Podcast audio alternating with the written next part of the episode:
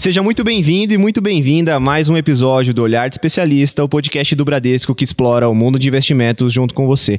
E hoje um episódio mais que especial, o um episódio comemorativo de um ano aqui do nosso canal no Spotify. Sou o PH, tô aqui com o Tailan. Tailan, antes de você introduzir o nosso episódio, como é que você está se sentindo? Episódio de um ano, com plateia, como é que tá o coração? Não, eu tô extremamente feliz é, por a gente estar completando um ano com bastante consistência. A gente vem produzindo um conteúdo diário, que é o Momento Mercado, onde a gente traz informações de cenário econômico a respeito do dia anterior e da agenda do dia em questão. E semanalmente a gente traz o olhar de especialista em que nós trazemos verdadeiras feras aqui do mercado financeiro. E hoje eu estou bem animado, porque a gente trouxe duas pessoas bem especiais. Elas são bem famosinhas, inclusive, na indústria que a gente, que a gente atua, não é mesmo? Então, PH, parece que foi foi ontem que a gente começou, né? Não, é o episódio hoje de um ano no Spotify, mas a gente já faz esse projeto internamente desde 2019, então é, é uma alegria muito grande poder, poder comemorar isso e ainda mais comemorar com convidados tão especiais. Inclusive, se já quiser puxar o primeiro convidado, Claro, com certeza. O nosso primeiro convidado é o Florian Bartonek, ele que é CIO da Constellation. Florian, muito obrigado por estar aqui conosco. É, seja muito bem-vindo ao nosso podcast. Se você já quiser se introduzir aqui é, aos nossos ouvintes, não precisa falar tudo, porque senão você ficaria falando uns 10 minutos da, da tua experiência e as atuações que você, que você tem aí no seu dia a dia. Mas, por favor, se você puder passar aqui um pouco para a gente da tua experiência no mercado financeiro, da sua história, fica à vontade. Claro, obrigado pelo convite. É um prazer estar aqui com vocês. Estou impressionado com o o, desempenho de vocês, pô, então, são, eles, vocês trabalham no Brasil, vocês são artistas contratados que ou que é apresentadores contratados. Tem uma, não, não, tem uma desenvoltura assim, tal, uma, uma alegria de fazer. É importante ter alegria de fazer as coisas, né? Vocês mostram que estão alegres de fazer a coisa. Né? Então, muito legal estar aqui com a Sara, que é uma amiga de. Eu não vou falar longa data, mas é uma amiga de um tempo já e tal. Né? É, e, ah, mas está no Bradesco. O Bradesco é um super parceiro nosso, é um banco que a gente admira há muito tempo é, muito consistente, gente muito boa, uma cultura incrível. Eu estava com um amigo meu que é ah, um meio chefe, meio amigo e tal, mais velho, assim tal, e ele estava conversando com as pessoas que se admiram no mercado financeiro, tal. ele falou assim, ah, uma das pessoas que eu mais admiro é a Amador Aguiar, é incrível, eu conheci ele, é uma pessoa incrível, tá? então eu tenho um respeito, uma admiração muito grande pelo Bradesco, parabéns por vocês estarem fazendo esse, podcast e trabalhar no Bradesco, pô, é um privilégio, tem que aproveitar, Sim. tem que estar tá feliz de estar trabalhando aqui, pô. Com né? certeza. Ah, mas eu trabalho no mercado financeiro há alguns anos, é, sempre investindo em ações, é, fui do Banco Pactual lá no começo, anos, é, comecei em 1990, 4 de junho de 90, o lugar legal a gente lembra quando a gente começa, tipo, quando, quando nasce o filho, quando, né?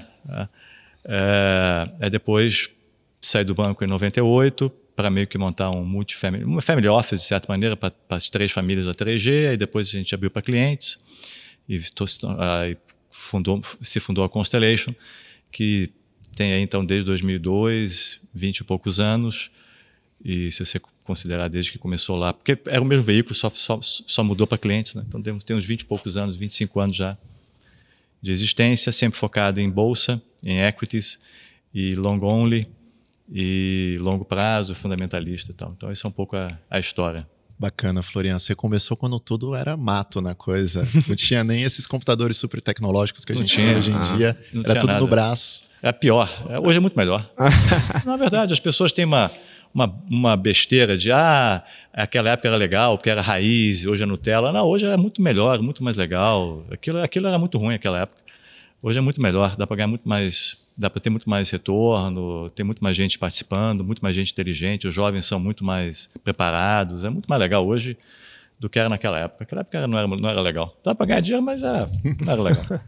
Boa, bacana. E Florian, o que, que, você faz nas suas horas vagas? Porque eu imagino aí que a gestão deva tomar uma boa parte do seu tempo, você já vem há bastante tempo realizando isso. O que, que você faz no dia a dia para dar aquela quebrada no gelo?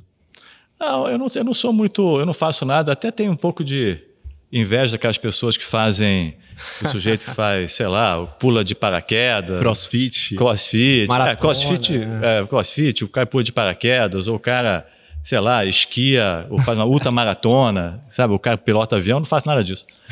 eu tenho até um pouco de inveja, porque é legal ter um hobby, né, para desestressar, senão você fica meio, você tem que ter alguma coisa, é importante ter uma coisa fora do trabalho, porque senão se, porque se, se o trabalho é tudo, principalmente no mercado financeiro, no dia que vai meio mal, e é cíclico, vai mal, vai bem, vai mal, vai bem, você tá, ah, pô, se, se, tudo, se todos os teus ovos estão naquela cesta e vai mal, você, a tua vida vira, né, então é, é, importante ter um interesse uhum. para desestressar e para não ser tudo, o mercado financeiro não ser tudo, né? Mas eu ah, gosto, de, gosto de estar com a família, faço as coisas triviais, leitura, ginástica, esporte e família, né? cinema e tal. Okay. Nada muito exótico. Rola uma foto famosa sua no mercado ah. financeiro. Eu vou ter que perguntar essa que eu sempre tive curiosidade, tá? Você vê que é... eles são. Eu, eu, eles são. Eles, é, eles, são contratados aqui. É, não, eles não trabalham no Bradesco. A gente pesquisou um pouquinho. A gente pesquisou eles são muito bons, pô. Vou fazer uma pergunta que é o seguinte: uma foto sua e ao teu lado tá o Warren Buffett e vocês estão aparentemente em uma aula ou algo do gênero, né? É, Sobre o que, era aquela aula naquele momento? Não, aquilo, aquela foto foi, foi coincidência, foi um amigo meu, eu não sabia que, que ia ser tirado, um amigo meu tirou e me mandou depois. E mandou para umas pessoas e tal. E aquilo era uma aula em Harvard, em, na, na Harvard Business School, em HBS. E acho que o, o, mais legal daquilo é assim que eu sempre falo para as pessoas. E lá tinha também o Jim Collins, que é um Sim. autor famoso, né? E que mostra que, pô, Warren Buffett, que é das pessoas que, dos melhores investidores de todos os tempos, talvez o melhor, com 93 anos, ainda está lá sentado, assistindo, aprendendo alguma coisa, né? Então, assim, eu, eu sou um sucker. Qualquer coisa que quiser me ensinar, eu quero aprender, mas ele já tem 93 anos e está lá assistindo, prestando atenção, fazendo perguntas e tal. Então, acho que o mais bonito daquela foto é isso, que tem lá duas pessoas, Jim Collins, que é professor, né, e o e autor, e o Warren Buffett, que é o maior investidor de todos os tempos, estão lá quietinhos, aprendendo, prestando atenção e tal. Então, aquilo é muito legal. Sim, bacana. Isso é muito legal, porque essa questão da educação, eu sei que lá na Constellation vocês patrocinam bastante essa, essa parte de educação. Eu sei que tem pessoas mais jovens lá, lá na tua empresa que vocês criam desde cedo, passando a cultura de vocês. Então, parabéns por esse trabalho aí que vocês vêm realizando legal. também. Bem bacana. Trabalho excelente. E a nossa segunda convidada é a Sara Delfim, sócia responsável por ações lá na Dália Capital. Sara, seja muito bem-vinda ao nosso podcast e conta para os nossos ouvintes e para nossa plateia quem que é a Sara no mercado financeiro financeira. Obrigada, é um prazer estar aqui com vocês também. É, bom, é, a minha carreira é longa, mas ela é bem simples. Eu basicamente fiz a mesma coisa a vida inteira. É, então, logo que eu saí da faculdade, entrei no mercado financeiro na área de, de research, né? Uhum. Analisando ações Brasil e América Latina. A América Latina, na verdade, ainda era bem pequena, então o foco realmente era mais Brasil mas é, eu fiquei cerca de 10 anos na Bear Stearns, que acabou quebrando né, na crise de 2008. Aí eu mudei né, para Mary Lynch, que três meses depois também quebrou na Nossa. crise de 2008 e virou Bank of America. Né? Então uhum. foi onde eu terminei a minha carreira em 2017. É, na área de research lá no Bank of America e, e, foi a conclusão de um ciclo, né? Eu fiz research por 23 anos, mais ou menos. Falei, pô, agora é hora de me reinventar, é, sei lá, buscar um outro propósito. Já não via muito desafio, né, é, naquela situação. E foi quando veio a ideia de sair é, você tem muita ideia do, do, que fazer, eu só sabia que eu ia continuar de algum modo né, inserida no, no mercado. E por coincidência, outras pessoas né, também do Bank of America decidiram sair mais ou menos na mesma época. E aí, depois de um tempo, a gente se reencontrou e criou a Dália, né? A Dália nasceu no finalzinho de, no começo de 2018, então tem cinco anos e meio. É, começamos em cinco, hoje somos em 28 pessoas, e o foco da casa, né, o DNA da casa é equities, né, ações na América, no Brasil e na América Latina, uhum. mas a gente também explora outros mercados, né, tanto no Brasil quanto no, no exterior. Então é uma carreira longa, mas simples. Temos uma conversa bem interessante aqui na mesa, né, Tela? Sim, Muita exatamente. experiência conjunta aqui. E aí, Sara, nesse tempo todo, quais setores que você olhou? Você chegou a olhar tudo? Teve algum setor que você teve mais foco na parte de research? É, quando eu comecei, alguns setores nem existiam na bolsa. Então, e eu, eu cobri empresas também que hoje nem existem mais, né? Tipo Cofap, Pirelli, é, White Martins, Copênico, Pessoa, assim, eu olhei um pouco de tudo. Você conheceu alguma dessas aí? Não. Não? Também pois é, vocês são muito jovens. e aí o mercado foi, desenvol foi se desenvolvendo ali depois do, do ano 2000 E aí veio né, a criação hum. do setor de transportes e infraestrutura com os primeiros IPOs, né, que foi uhum. é, Gol, Latam, é, CCR, enfim, começou-se a criar um novo setor na bolsa e foi lá então que eu comecei a fazer esse setor ali pelos anos de 2013 quatro, mais ou menos. Então, dali para frente, eu olhei, concentrei né, o foco no setor de infraestrutura, transportes e bens de capital, e depois, com o tempo, fui olhando um pouco mais de varejo também, mais já para o final. E na Dália, hoje, eu olho esses mesmos setores e o varejo também, área de consumo. Poxa, bacana. Varejo, a gente tem uma coisinha que a gente quer saber, mas eu vou segurar isso é, aqui. Segura um pouquinho é. aí. Deixa eu segurar a minha emoção aqui. E nas horas vagas, Sara, o que, que você gosta de fazer? Eu sou meio como Florian, assim, eu não tenho nenhum grande hobby. Invejo quem tem, quem acorda às 5 da manhã para correr ah. 10 quilômetros. Eu ó. não entendo como que a pessoa consegue ó. gostar disso. sou desse jeito, não, gente. O PH aí que é do, do grupo do 5am, é. o pessoal que também Acho gosta. O PH faz crossfit, tô achando. É, é ele tem jeito que faz, né? Exatamente. Joga futebol. Não, não, porque ele levantou, foi ele que falou, né, do crossfit. É, não, é. sempre que levanta a bola, na verdade, é. É. E então não tem nenhum grande hobby, assim, faço exercícios, me exercito quase todo dia, mas é que os dias são tão intensos que nas horas vagas eu realmente eu gosto de ficar em casa, assim, eu sou uma pessoa muito caseira, é, tenho gêmeos de 10 anos, então eles demandam ainda, né, muito do, do pai, da mãe. Então eu gosto de ficar com eles, adoro ler, ver seriados.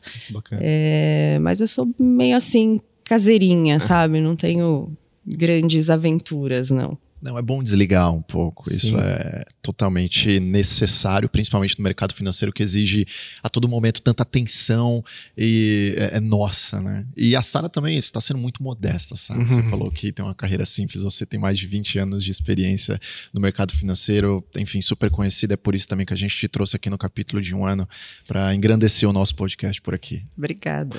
Boa. E agora vamos para nossa pauta? Né? Efetivamente, vamos para nossa pauta. É o seguinte, pessoal, vocês são gestores de de ações e a gente entende que é bastante importante a filosofia, o processo de investimento. Tem gente que adota mais aquela análise top-down, ou seja, olha a economia, depois olha o setor e a empresa. Tem gente que é mais bottom-up, né? Vai ali olhar a empresa e a economia tem uma menor relevância no momento da análise. Então, queria que vocês explicassem um pouco para nós, até mesmo a respeito do institucional das casas, né? Como que funciona a gestão, a filosofia, os processos aplicados, o que que, é, qual que deve ser, por exemplo, exemplo, o checklist que aquela empresa deve cumprir para entrar no portfólio de vocês. Acho que a gente pode começar por aí, guiando a nossa conversa. Aí vocês fiquem à vontade para iniciarem-se. Enfim, Sara, se você quiser dar o pontapé inicial, fica à vontade. Não, vamos lá.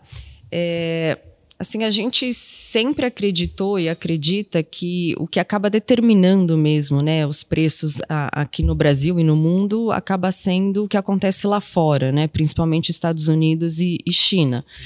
É, então a gente sempre parte do processo de investimento, a gente olha muito a parte macro, global, uhum. e vem afunilando isso para a região. Né? Então começa ali Estados Unidos, China, Europa, qual o impacto desse cenário para a região da América Latina, para Brasil, e aí quais os setores ou empresas que se beneficiam ou se prejudicam desse grande cenário macro. Então o que a gente tenta fazer é combinar o cenário macro com o micro assimétrico, né? Dentro desse cenário macro, como que as empresas vão se comportar? É, é, como se a gente quisesse combinar né, o estilo Warren Buffett, né, de uhum. olhar ali o micro, as empresas que serão vencedoras no longo prazo, um pouco com a filosofia do Jorge Soros, né, que é um cara mais macro. Né? Então a gente tenta juntar essas duas forças e criar ali um portfólio integrado atuando, né? E aqui eu vou falar um pouco mais da característica do Dália Total Return, que é o nosso principal fundo, né? Que é o carro-chefe da casa, que é um pouco disso, né? Você tem um coração nele, uma grande concentração em bolsa e principalmente no Brasil, mas em volta dessa carteira de ações a gente coloca outros ativos que não são muito correlacionados, né? Que pode ser juros, moedas, bolsa no exterior. É commodities, uhum. que é meio que muitas vezes você usa esses outros ativos, né, para atacar, você acredita na valorização desses ativos, mas muitas vezes esses ativos servem para proteção, né, como um hedge dessa carteira de bolsa. Então a nossa filosofia é um pouco dessa, assim, resumindo, né? É unir né, aquele cenário macro com esse micro assimétrico, empresas que, por suas próprias características, conseguem ir bem dentro desse cenário macro e tentar ali estar tá um, um pouco protegido, né? Porque não só o Brasil, né? O mundo oferece surpresas, né? E o que a gente mais teve nesses três últimos anos foram grandes surpresas. Então tá ali sempre um pouco protegido é, para sacudir menos, né? A gente sabe que vai sacudir, mas para sacudir um pouco menos. E, e, nessa estratégia de montar proteções, é, vocês realizam venda de empresas específicas ou, na caso de proteções, é só através, por exemplo, venda de índice ou através até mesmo de outros ativos? É, pode ter, pode né? Ter. A gente pode fazer short também, né? Nesse produto, né? Tem tem, tem espaço para isso na carteira, mas a gente faz mais com outros ativos, né? Seja bolsa lá fora, renda fixa aqui ou lá fora, moedas, commodities. É, e é legal, assim, porque muitas vezes, dependendo do cenário macro, é, os fundos que só podem fazer bolsa, por exemplo, ah, o dólar vai subir por alguma razão. Ah, então vamos comprar empresas exportadoras, que a gente tem esse produto também, né? O long only tradicional. No Dalia Total Return, a beleza dele é que você, se você acha que o dólar vai subir, não necessariamente você precisa comprar uma exportadora, você pode comprar logo o dólar, né? Então você foge um pouco do risco micro daquela empresa, mas você acaba se beneficiando daquela tese de que o dólar vai subir.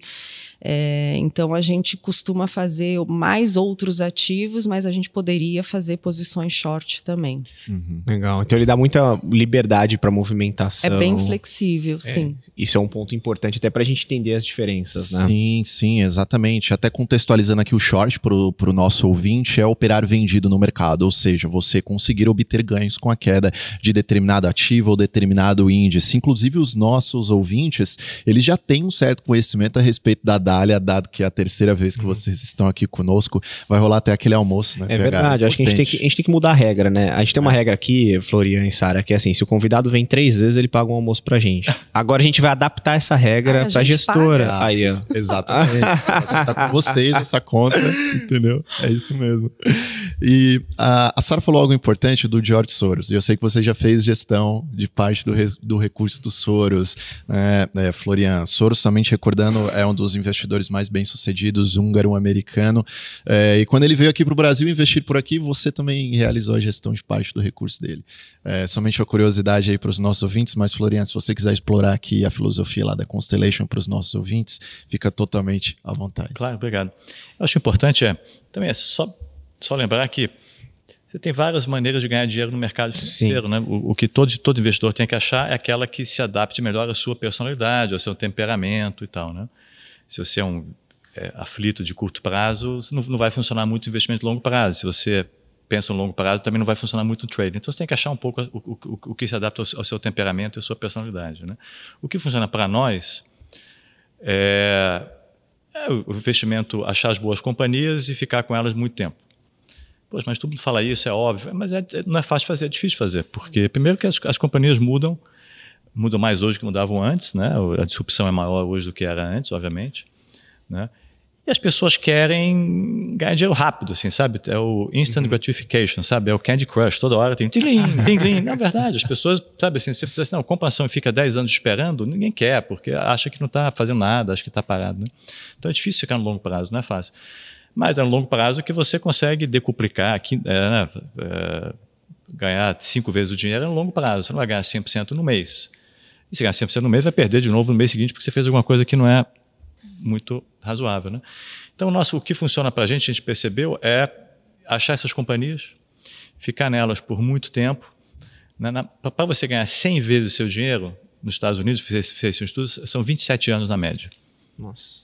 Pô, é legal ganhar 100 vezes o dinheiro, né? mas você está disposto a esperar 27 anos, a maioria não está disposto a esperar 27 anos. Né? A pessoa quer ganhar logo e rápido e tal.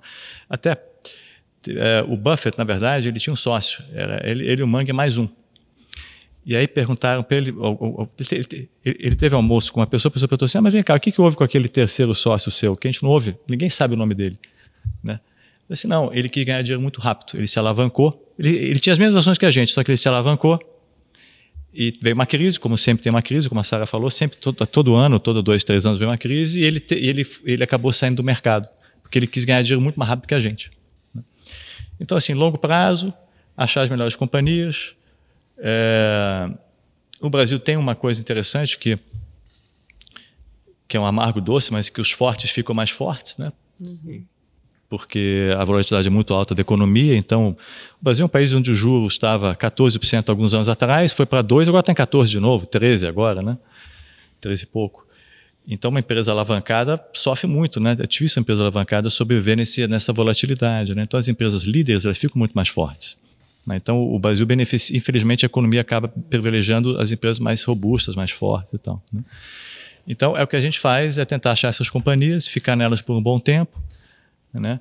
E eu costumo dizer assim, quem investiu, pega alguns nomes hipotéticos, não necessariamente a gente investe neles, mas em Raio do Brasil, em Ambev, em Bradesco, Itaú, é, VEG, em 10 anos ganhou mais dinheiro do que quem investiu no Ibovespa, ou que quem investiu em Vale e Petro, ou quem ficou entrando vendendo, entrando e saindo todo dia.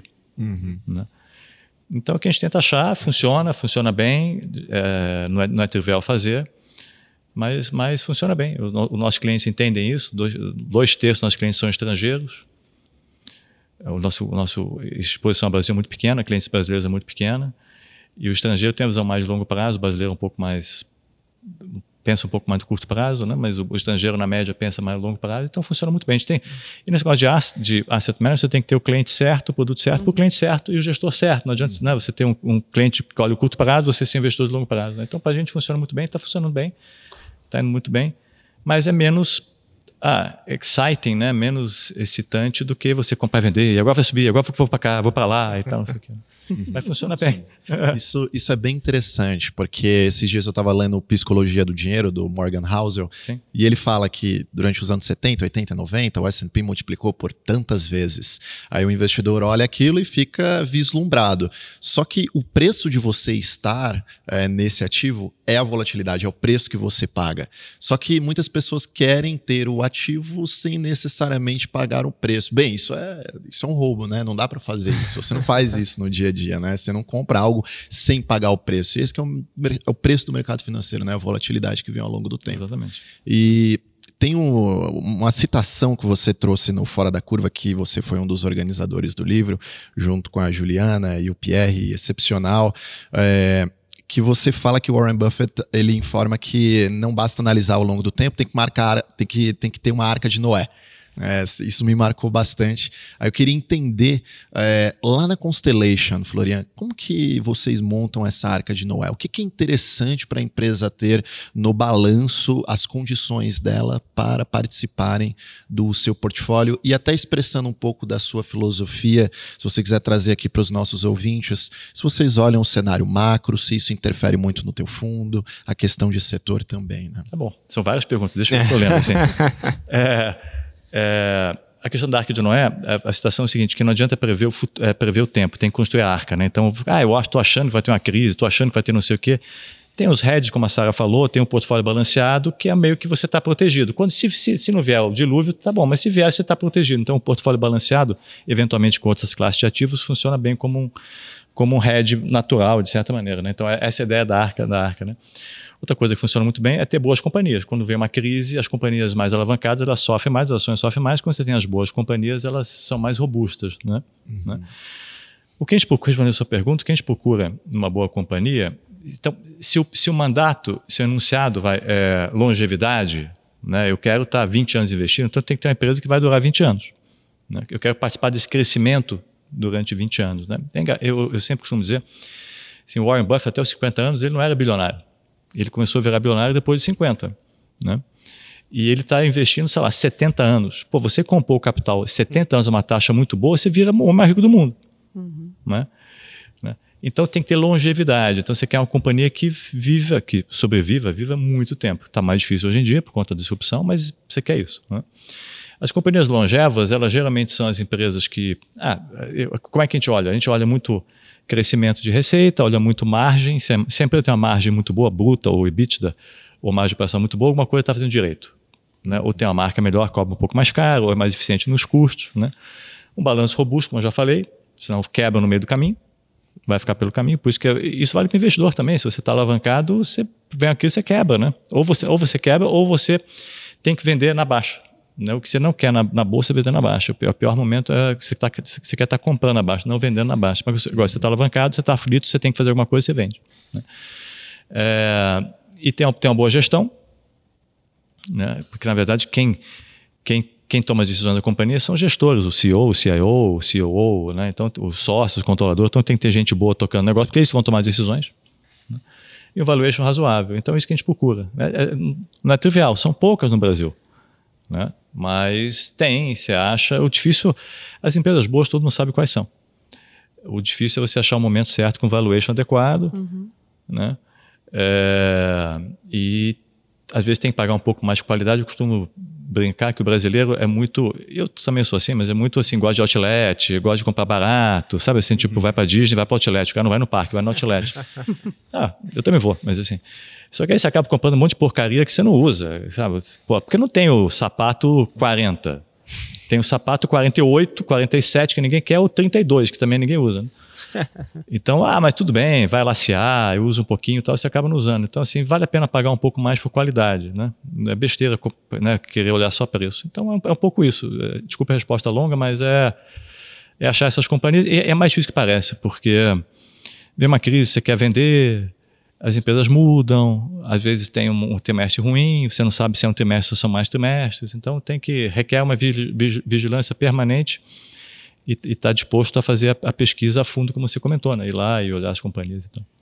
Bacana. É, até pegando um gancho nessa questão do preço, aí eu queria saber até de vocês dois como que é isso, porque assim, muitos falam sobre o preço tá caro na hora de entrar, né? Mas eu acho que uma coisa que também que é muito difícil e pouco comentado é justamente o preço na hora de sair. Porque às vezes a análise da empresa, o seu cenário estrutural, ele continua positivo, você continua vendo a empresa entregando resultados, só que o preço começa a a ficar sempre lá para cima. E como que é estar tá ali atrás da tela e, e segurar a, o movimento de vender? Porque igual você colocou, né, Florian, quem fica, o longo prazo ele é muito importante, só que no meio desse caminho você vai tendo momentos onde você tem dificuldade por conta da baixa, mas ao mesmo tempo você também tem momentos onde aquilo está super valorizado e você tem que se controlar para não vender. Como que é isso no dia a dia? É, na verdade, você tem que se controlar para para não vender ou para vender, né? É Às vezes ponto. a melhor decisão é realmente colocar o lucro no bolso, dar uma reciclada na carteira. Depende muito, é, é caso a caso. Tem aquela história da empresa que é sempre boa e sempre cara. Então é, você acaba caindo às vezes na tentação de vender, mas a, a capacidade daquela empresa se reinventar e de novo surpreender ela existe. Então você uhum. tem que estar sempre atento. É o caso do até o nome que o Florian mencionou, da VEG. Uhum. A VEG, desde que eu nasci, falam que é uma empresa cara. E ela foi, ela é e provavelmente continuará sendo uma empresa cara. Mas por quê? Porque é uma empresa, assim, tem muita escala, muita produtividade, tem uma participação no mercado global que é relevante, extremamente rentável, e a cada cinco anos ela se recicla. Então, quando você olha hoje a, a receita da VEG, 50% dessa receita foi criada de cinco anos para cá com novos produtos, né? Ah, é, nasceu energia solar, ela vai lá e começa a fazer. Agora é eólica, ela vai lá e começa a fazer. Então, essa capacidade de se reinventar e criar novos produtos faz com que ela continue crescendo acima do que o mercado espera. Então, ela vai continuar cara. Então, nesse caso, se você acredita que o crescimento continua, você tem que evitar a tentação de vender. E tem casos que não, que realmente a empresa entregou aquilo que ela estava prometendo, que o mercado estava esperando, o preço foi, e aí você começa a ver invenções de metodologia de avaliação, né? Como, ah, não é PI, não é VBDA, agora é, é XYZ, agora é X dividido por Y. Você fala, meu Deus, nunca ouvi essa métrica. aí você tem que começar a desconfiar, assim, pô, talvez o, o ciclo dessa empresa esteja se encerrando, né? Eu não vejo uma, uma é, re, reoxigenação né, da empresa. Então, pô, tem outras opções, então vamos dar uma mexida na carteira, né? Acho que é muito caso a caso, né? Não sei se o Florian concorda. Concordo 100%. Essa pergunta é mais difícil, né? Porque quando comprar é relativamente fácil, quando vender, é, principalmente quando, como a Sara falou, quando a empresa está indo bem, né? Às vezes você não quer que a empresa suba 100% rápido. É ruim quando ela sobe muito rápido. Não, é verdade, porque boa empresa é aquela que sobe 25%, 20% ao ano, vai indo, paga o dividendo, você fica com ela quando você está 20 anos com ela. É. Às vezes é ruim, ela sobe muito rápido porque teve alguma coisa e tal, você fica naquela situação, como a Sara falou, meio assim, tipo, puxa, fica meio no mata-burro, que é, eu adoro a empresa, mas ela não está barata. O que, que eu faço, né? A experiência diz que a, a experiência diz que você faria um rebalanceamento, pelo menos, vende um pouquinho, né? Você, lá, você tinha 5% no portfólio, foi para 6%, vende 1% e tal. Mas a experiência diz que é melhor não, não, não vender, mas não é trivial, porque as ações caem, fica muito caro, mas olha só que interessante. O pico da bolsa recente, acho que foi 21, talvez esteja no terceiro trimestre de 21, uhum. né? Uhum. E tal. É, principalmente as empresas de crescimento, né? Uhum. Porque caíram, as empresas de crescimento tinham subido mais do que a bolsa e caíram mais do que a bolsa. Empresas de crescimento, empresas de múltiplo alto, tal, né? Então, mas se você olhar bem, algumas dessas empresas que fizeram o pico em 21 caíram 50%, 60%, né? É, mas tem outros que estão hoje mais caros que estavam naquela época, mesmo sendo empresas que já eram caras, porque o, o lucro foi crescendo, o lucro é. cresceu e tal, não sei o quê, quando você vê o preço, faz o catch-up, entendeu? Uhum. Então, às vezes, é, é, assim, empresa boa, você realmente você pode, ela, ela, sei lá, você espera que ela suba 15% ao ano. Isso não existe, mas digamos que né? ela sobe 30% no primeiro ano, talvez no segundo ano fique parada. Aí o que, que você faz? Não, vou fazer o seguinte: eu vou vender hoje, na segunda, para comprar de novo na terça, na sexta. Não vai acontecer. Né? Então, e tem uma conta que é, que é verdade, que é aquela conta que é, é, o retorno médio do S&P é 20% ao ano, sei lá, durante um período. Mas se você tira os melhores dias, cai para 10%. Né? E os melhores dias são cinco dias por ano. Então, se você não está investido nesses melhores dias, o teu retorno cai pela metade. Então, não estar investido na bolsa também é perigoso. Uhum. Né? Então, assim, essa pergunta é mais difícil. Quando é que vende, como vende? Quando muda o case, é fácil. Ah, veio um competidor novo, a empresa mudou o management, a empresa né, uh, ela estruturalmente fez uma besteira, fez uma aquisição ruim, uma alocação de capital ruim, alavancou o balanço, aí é relativamente fácil. O difícil é quando a empresa está se comportando exatamente como você imaginava como companhia, mas o preço da ação foge lá para cima e fica realmente caro. Né? Mas aí você rebalanceia um pouco. Uhum. Mas minha experiência é que, é, o, o, que da parte que acontece geralmente é o seguinte, a maioria das vezes, é, na Constellation, não vou falar, na Dália não acontece, não acontece assim, a gente, o negócio vai tá 10, não, vamos vender, que vai cair porque ficou caro, não sei o que, tá bom, a gente vende, cai para 9, não, realmente, tá vendo? Tava certo. Não, vamos chamar mais um pouquinho. Aí vai para 9,5, não, então daqui a pouco, quando a gente vai, a gente recompra 10,5. Não é verdade. Então você acha que você, sabe assim, você está certo, a ação cai, só que você muito raramente consegue recomprar no preço mais barato. Entendeu? Então, às vezes, é melhor ficar parado, é, surfar ou, ou então continuar na companhia do que vender porque mudou alguma coisa aqui ou ali e tal. Mas é difícil, não tem, se fosse fácil, né? Todo mundo estava rico. Exatamente. É, exatamente. Uma empresa que veio na minha cabeça quando ele comentou essa questão, né, dos 10, 15% ao ano, que está ali quietinha, ninguém está prestando atenção, mas ela tem participação na grande parte dos portfólios dos gestores equatorial, né? Sim. Então, equatorial é aquela empresa reloginho, todo ano uhum. vai entregando, ninguém vai olhando, mas se a gente acumular os últimos 10 anos as ações listadas, equatorial vai estar tá em primeiro Sim. no acumulado mas ela nunca é aquela empresa que tem um destaque forte, né? Então acho que aqui é um bom exemplo dessa questão do, da longevidade e da capacidade Sim. de se reinventar, porque é uma empresa que está sempre se reinventando uhum. também, né? Exato. E tem uma questão também relacionada assim, a numerologia, né, que o pessoal não presta muita atenção, mas primeiro é isso, né, o efeito, a composição ao longo do tempo, né, o efeito do, do rendimento composto, o reinvestimento dos dividendos, etc. É, e também quando se trata de empresas de crescimento, Florian falou aqui pra gente, às vezes pode trazer uma grande oscilação, small caps, enfim. Uhum. É, se uma empresa ela cai 50% em um ano, se você tem, sei lá, 100 reais investido, ela cai 50%, ela vai para 50 reais.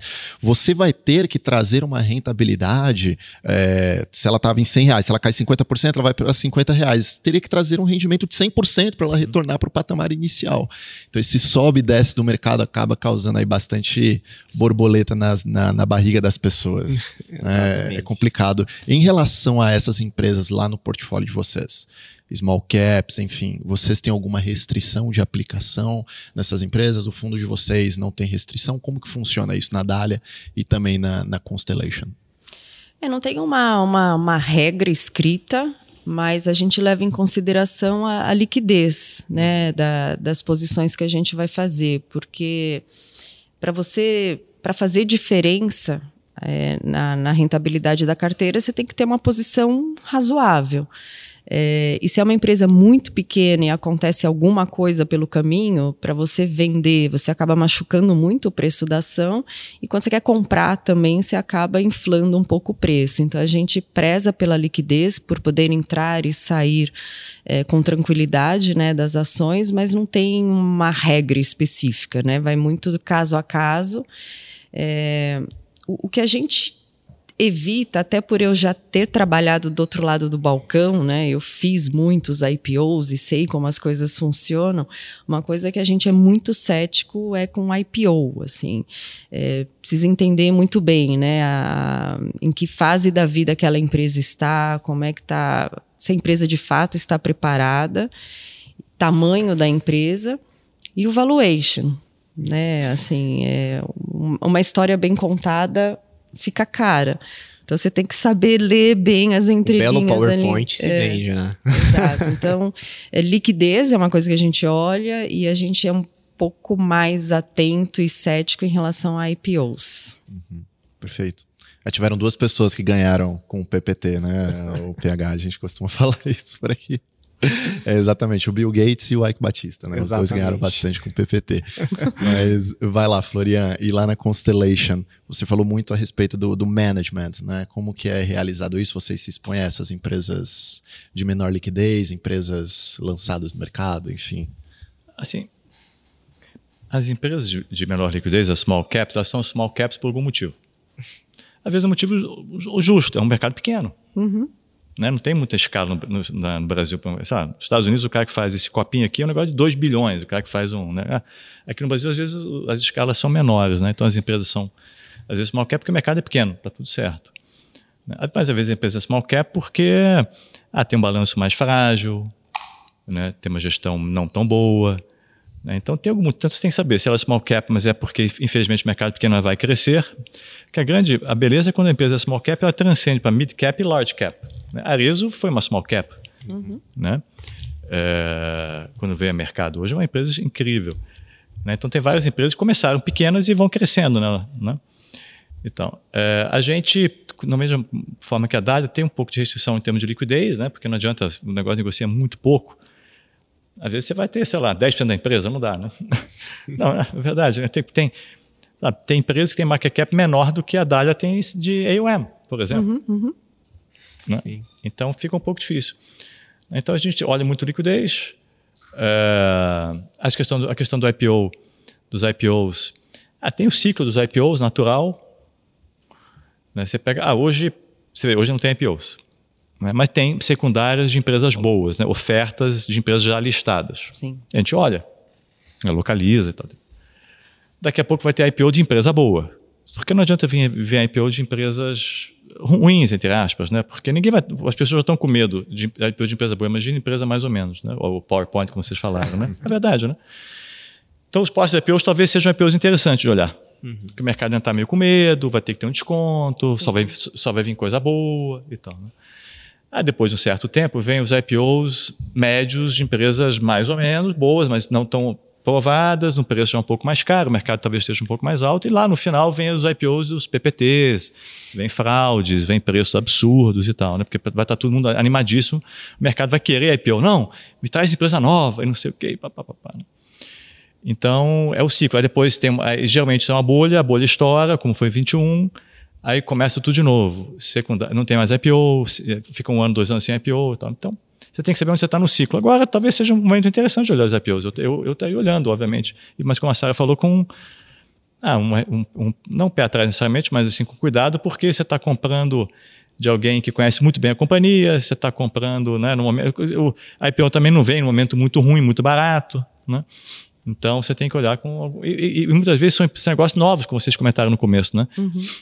A Sara deve ter passado por isso. De repente, pô, semana. Ia ver muito rápido. Semana que vem vai ter um IPO, uma oferta num, da empresa tal. Puta, mas eu nem sei o setor que é, nunca olhei o setor. É difícil para a gente. Tem que, pô, tem que ir uma semana conhecer o setor. É, é, a gente, para fazer um investimento, leva três meses, quatro meses, no mínimo, para conhecer uma empresa, para fazer o um investimento. Imagina uma semana. Né? Uhum. Então, mas, enfim, mas vai ter. E, ah, mas Natura já foi IPO e foi um bom investimento lá atrás. Localiza foi um IPO, foi um bom investimento. Né? Eu lembro que Localiza Eu lembro que o banqueiro de investimentos me ligou, eu tava, eu lembro, tem umas coisas que eu lembro, eu estava no aeroporto, Santos Dumont, fazendo lanche, na época era um negócio meio suco de laranja com pão de queijo, e aí lá, e aí o cara me ligou e falou assim, falou, me ajuda, tem a CIPO de localiza, puta, não tem muita, sabe, o book não está muito coberto, a gente, ah, tá bom, como é que é? Aluguel de carro, não, não, não conhecia o negócio. Né? Hoje em dia localiza é uma empresa, todo mundo conhece, espetacular, mas na época era meio desconhecida e tal. Então foi uma puta oportunidade.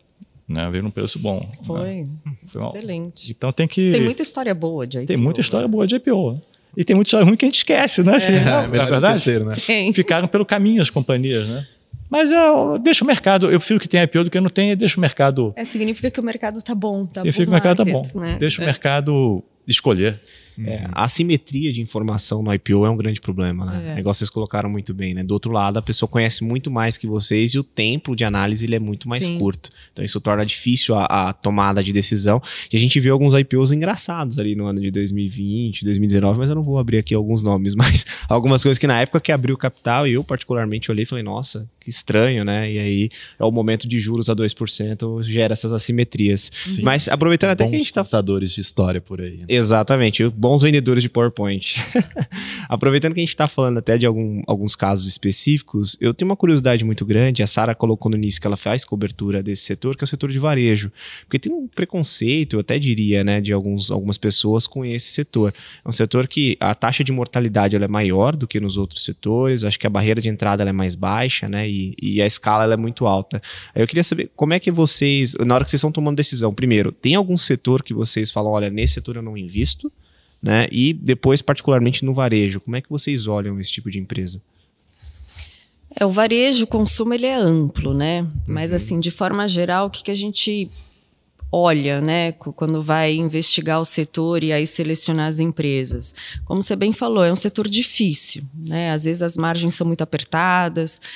É, então, acho que uma primeira coisa para olhar é a escala, marca né? Porque com marca você tem pricing power, né? Assim, quando uma marca é desejável, quando é aspiracional, as pessoas querem ter aquilo, ela consegue num evento de inflação ou de algum problema, ela consegue repassar aquilo para preço. O cliente dela vai ser pouco sensível àquela variação de preço, porque realmente é uma marca, né? Tem um desejo ali e escala que é muito importante, né? Isso a gente vê exemplos de sucesso, né? Eu acabo colocando Localiza, que é uma empresa de aluguel de carros, dentro dessa caixinha de consumo, porque não deixa de ser um consumo, né? Ligado a lazer, a negócios, enfim.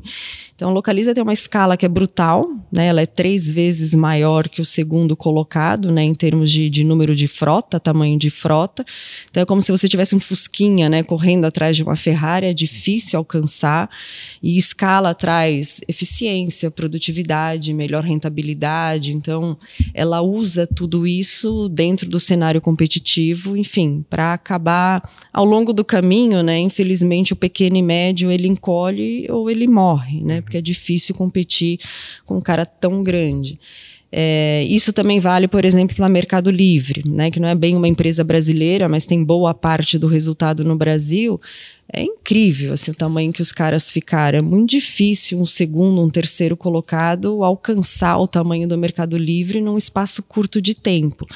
É, e que é o que o Florian falou, né? Quando vem crise, essas empresas acabam saindo fortalecidas, porque ela tem tamanho, né, tem escala para acessar melhor crédito, para contratar melhor tecnologia, para investir em tecnologia, investir em logística, enfim, ela se, se separar um pouco da, daquela competição.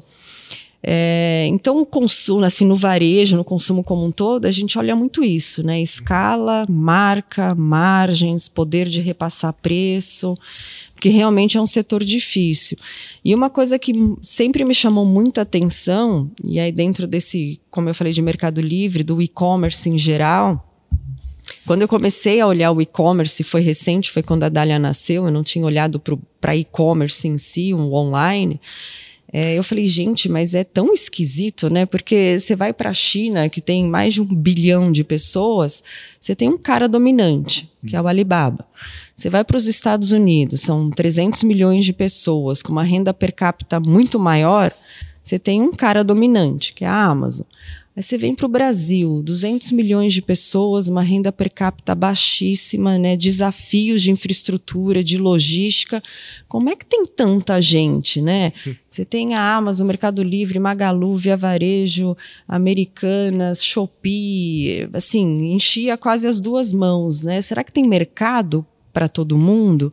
Então são coisas que a gente olha assim, como é que é o setor, como é que isso funcionou lá fora, é, qual foi o começo, meio e fim de grandes histórias, né, em outras geografias, porque muita coisa no Brasil ainda é, é recente, né, Florian, claro. assim, setores que são muito novos ainda na bolsa. Então, às vezes é melhor você olhar os exemplos lá de fora e tentar fazer um comparativo aqui. Uhum. E isso foi uma coisa que me chamou muita atenção, assim, como é que tem tanta gente por uma pizza que parece ser menor, né? É, então é isso. Aí a liberdade de fazer o short aqui é interessante, né? É, exatamente. e, e Florian, se você quiser trazer aqui para os nossos ouvintes a questão é, econômica, setorial, empresa, se vocês dão a devida importância no econômico, ou então se isso acaba causando uns ruídos aí no meio das engrenagens que acaba atrapalhando de certa forma o processo. A gente sabe que aqui no Brasil, ao longo deste próprio ano, por exemplo, aconteceram muitas coisas. Um primeiro trimestre que, parece que parece que é, dava para colocar um ano inteiro ali dentro de tantos acontecimentos que rolaram ali no primeiro trimestre deste ano. É, depois do primeiro tri, parece que as coisas melhoraram, a bolsa deu uma recuperada, mas a gente sabe que também tem muito ruído político, econômico aí no meio. É, mas você trouxe uma visão aqui mais de olhar a empresa no Velo Invest. Como que vocês tratam isso lá dentro da, da Constellation? Uma boa pergunta. Eu acho que, mesmo o mais puro velho investe olha a economia, não tem como. Porque você tem, se você tiver quatro anos de juros subindo, o dólar se valorizando, por exemplo, é, vai, vai afetar a tua projeção da companhia, vai afetar. Né, não tem como. Né, né? Você tem que olhar um pouco a economia, tem que ver o pano de fundo. Né? E, e todo analista tem que ter isso, porque você tem que projetar o juros, você tem que projetar uhum. o PIB, não tem como. Né? O, que, o que você tem que saber é o seguinte: o, o que te atrapalha, se você não for muito de curto prazo, e, e está tudo certo. Você pode ser de curto prazo, minutos, dias, anos. O que você não pode era o que eu falei no começo, é ser uma pessoa de longo prazo investir no curto prazo e vice-versa. Né? É, são esses ruídos que você, que você bem comentou de curtíssimo prazo. Uhum. E, e, e, na mais dos políticos. Porque, porque na política é uma arte da negociação. Então o governo joga, você vê, por exemplo, tem, tem essa questão da questão fiscal, agora, desculpa, é, tributária, né, dos impostos e tal, não sei o que, benefícios fiscais e tal. Aí o governo joga uma proposta, mas já sabendo que provavelmente vai ter que negociar, porque aquilo. É porque a vida é isso, é uma negociação, né? Aí o mercado se assusta, aí depois, não, não vai bem assim, aí volta e tal. Então o que você não pode é. Você tem que ter um pano de fundo macro. Eu acho que eu gosto muito que o Howard Marks fala, que eu não sei, eu não quero prever o futuro, porque o futuro é imprevisível, mas eu quero saber onde, onde eu estou. Se o juro está 14, é diferente do que o juro está 2. Uhum. Né? Então, é, se o juro está 14, eu sei que a chance é maior que ele caia. Pode ir para 16? Pode mas os odds estão a meu favor. Se o juro está 2, pode ir para zero? Pode, nos Estados Unidos foi, mas a chance maior é que o juro suba. Né? Então, eu, é, então a gente olha um pouco essa questão do macro para tentar entender onde, está no ciclo. É, é, isso afeta o resultado das companhias e, portanto, afeta também a nossa visão de valuation das companhias. Né? Mas a gente não, o que eu digo, a gente tenta não se, ser é, movido pelo dia a dia do macro. Ah, hoje saiu, parece que o S&P, ah, não sei o quê. Pô, eu costumo dizer que já, já se perdeu mais dinheiro shorteando o S&P, porque não, porque o Brasil está bem, mas lá fora, tá, não, lá fora, o S&P, tem um fantasma do S&P na vida das pessoas, não, porque lá fora está perigoso, porque os Estados Unidos, porque o S&P, porque não sei o quê, papapá. Já se perdeu mais dinheiro redeando o S&P do que se ganhou investindo em bolsa, provavelmente, assim, no long, né, que você está. Então, então eu tomaria cuidado com essa questão de ser, a não ser que você opere realmente no curto prazo, aí está tudo certo, a não ser que. É, desculpa, eu, eu, eu tomei cuidado com essa questão de ser influenciado no seu investimento de longo prazo por um ruído de curto prazo. Ah, porque o ministro da Fazenda falou isso, o ministro da Economia falou aquilo, porque o presidente, qualquer que seja, falou aquilo outro e tal. Ah, é no final. No final, eu, tem outra coisa também que é essa questão internacional, porque às vezes o que acontece? Às vezes você tem uma crise e ela afeta o mundo inteiro mas é uma crise localizada num país ou num, num setor. Então, ah, teve quando teve o Brexit, uhum. caiu o mundo inteiro. Pô. Eu, eu, tinha Abril Educação, que era uma empresa de, de educação, né, obviamente, mas de é, ensino médio, ensino fundamental e tal. E, e a ação despencou. por causa do Brexit. É uma empresa que tinha escolas no Brasil e despencou por causa do Brexit. Né? Uhum. Três dias depois voltou tudo. É. Né? Então, às vezes o ruído traz oportunidade de Às vezes compra, o ruído traz né? oportunidade, exatamente. Né? Então você tem que ver assim, não, o, o problema é o, o problema é na Grã, é, é no, no, UK, né, na Grã-Bretanha, na Inglaterra. Opa, lá talvez tenha um problema. Quando teve a questão do, dos imóveis nos Estados Unidos, caíram, caiu o mundo inteiro caiu. Uhum. De novo, deve ter caído a educação, deve ter caído, sei lá, né? É, Cosan. Por que, que tem a ver a Cosan com o mercado imobiliário americano? Não, mas que caiu lá fora, está caindo tudo junto. Né? Mas você sabe que o problema é lá lá vai ter um problema. Então as empresas de imóveis lá sofreram, que, alguns bancos quebraram, então, mas a Cosan aqui continua bem. Então você tem que tomar cuidado para não ser influenciado por um ruído que não tem nada a ver com a tua empresa que está acontecendo lá fora. Ah, porque a China, a China é sempre é o problema. A China, a China sempre, é, é, na verdade, dois fantasmas, né? O S&P e a China, né? É. Não é porque a China, não, a China, a China. Então tomar cuidado para você não vender as tuas ações de lá de, de uma empresa local de Renner, se bem que a Renner tem a Xin, que é chinesa, mas é, Renner, uhum. porque por causa da, ou de Arezzo, por causa da China. Não, tô achando, tô achando que a China, hum, é, que, o que, que a China tem a ver com a Arezzo necessariamente, entendeu? Pode ser que no curto prazo influencie, que as ações caiam, mas no médio e longo prazo a Arezzo volta e talvez as ações chinesas fiquem mal. Então tomar cuidado para não misturar, tocar os canais e ficar muito suscetível a essas questões de curto prazo, sabe? De uhum. Sim. É, a, a Parece... gente gravou outro episódio sobre finanças comportamentais, né? Exato. Ele, o Florian, o episódio anterior, a gente fez sobre finanças comportamentais. E muito do que o Florian tá falando, a gente discutiu lá. É uhum. É justamente como essa parte emocional ela influencia sim. na tomada de decisão, né? Sim. Tem uma sim. coisa que, desculpa, que assim. Uhum. Eu adoro ler biografias e tal, não sei o que, é verdade, né? É legal, assim, eu costumo brincar que. Não, porque eu adoraria ter um mentor. Pô, quem seria o seu mentor? Não, pô, o Buffett ser um bom mentor. Pô, lê os livros do Buffett, você, você tem uma conversa com ele à tarde, lendo os livros dele, é, é a melhor mentoria que tem, né? Uhum. Então, né? Mas antes de ler os outros, antes de, de, tentar se inspirar nos outros investidores e conhecer os outros, conheça você mesmo, né? Assim, uhum. Porque às vezes né, a pessoa não sabe bem, você tem muito medo, você está no medo, você, como, é, como é que vai, como é que não vai, né? Então tem, tem que se conhecer bem. Sim. É, o mercado parece que fica procurando algum motivo para efetuar eventualmente alguma correção, né? Parece que os agentes do mercado, eles, é, é, de fato, eles ficam buscando ali a todo momento acontecimentos, por menores que sejam, e ampliam na maioria das vezes isso, e aí as pessoas elas entram naquele movimento manada, né? É. Quando o mercado tá caro, desculpa interromper, quando o mercado tá caro, qualquer coisinha pequenininha é motivo a bolsa cair. Quando o mercado tá barato, pode ter notícia ruim, a bolsa não, não, não cai mais, entendeu? Uhum. É interessante interessante. Assim, o mercado está caro, uma besteira, a bolsa cai. O mercado está barato, uma coisa importante, a bolsa ah, já, ah, já precificou. Já preci exatamente, Sarah, já precificou, entendeu? É isso mesmo. Já precificou e tal, não sei o quê. Então tem muito a ver com o nível de preço também do mercado. É. Uhum, sim. E o na Bolsa de Valores, a gente tem aproximadamente 50% de negociação do investidor estrangeiro é, nas negociações à vista da Bolsa. Né? Como que o investidor estrangeiro, qual, é a concepção de vocês, vocês que têm grande conhecimento, você, Sara, também que já atuou em bancos estrangeiros, do investidor estrangeiro em relação aqui ao Brasil? Eles montam posição e ficam posicionados, eles ficam de olho nesses ruídos de curto prazo. Eu digo isso porque é, Tava todo mundo comentando até então que a bolsa de valores ela teria um melhor desempenho com o afrouxamento monetário, Selic saindo de 13,75, bolsas americanas subiram bastante um, nesse primeiro semestre. Só que ao longo de agosto a gente viu muita saída de investidor estrangeiro aqui do Brasil. Uhum. Eles conseguem fazer preço por aqui, né? Como que o investidor estrangeiro ele atua aqui no mercado local, né? Acho que é até um pouco do que o Florian falou, né? O, estrangeiro ele fica longe, né, da capa de jornal, né, dessas notícias de Brasília. Então ele fica longe do ruído.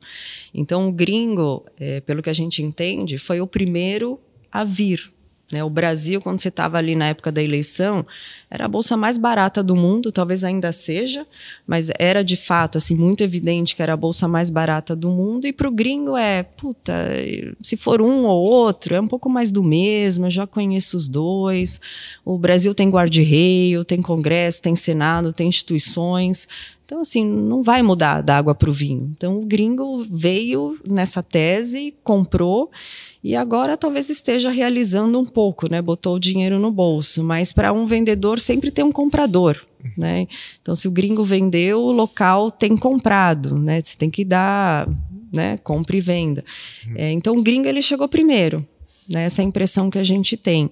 Hum. E a gente fala né, muito com ex-clientes né, do, do, do, Bank of America e, e, até da Bear Stearns, que a gente mantém amizade, eles falam, pô, o brasileiro fica muito ali no dia a dia, fica ali muito olhando a notícia, ah, porque isso, porque a gente não olha. É, a gente olha o fundamento, assim, pô, o Brasil está muito barato, é, é uma grande fazenda, o maior exportador de comida, agora é exportador de energia, é, tem uma matriz energética que é boa, que é limpa, e a política é aquele Brasil nota 6, hum. né? faz barulho, flerta com o precipício, mas nunca se joga. Então, a, a gente está comprado em Brasil, a gente também, o gringo né, ali atrás, falou, a China reabriu, é bom para mercados emergentes, dentro de mercados emergentes, o estrangeiro, o que, que ele vai ver? Ele fala, pô, eu tenho China que não é muito amigável. Rússia não invisto mais. É, Turquia não dá. Índia é muito cara. México está ficando caro. Para onde eu vou me beneficiar de a reabertura de China? É no Brasil, uhum. que também, por sorte, tem uma bolsa barata. Então, acho que é um pouco disso, assim. Acho que é um movimento natural, né? Um vem uhum. primeiro, depois vem o outro. Uhum. E para todo vendedor tem um comprador, né? Então. Sim, perfeito. Você falou que o é, o gringo ele entrou primeiro, chegou na festa, tomou uma cerveja, pegou o um pedaço do bolo, né? Parece que é, ficou a impressão que talvez ele esteja saindo e deixando a conta para alguém apagar a luz. Mas a gente tem a impressão também que a bolsa ainda está em um bom patamar. Você trouxe essa visão uhum. para gente. E é isso que eu gostaria de explorar aqui com vocês dois. Vocês acreditam que o momento atual ele é interessante quando a gente trata, por exemplo, desses acontecimentos que passaram ao longo desse ano, já rolou muita coisa, tem bastante gente falando que a bolsa tá barata, tem gente que fala que a bolsa não tá barata, depende do nome também, obviamente, que você vai uhum. colocar. O Florian, por essência, tem que estar tá otimista, né? Porque é long only. o seu pé é comprado, não tem como ficar fora da bolsa, né, Florian? Mas e lá na Dália, é, Sara, vocês têm um veículo total return que vocês possuem uma maior liberdade para atuar ali levemente vendido, como que vocês estão atuando por lá, né? Comparado à média histórica, né?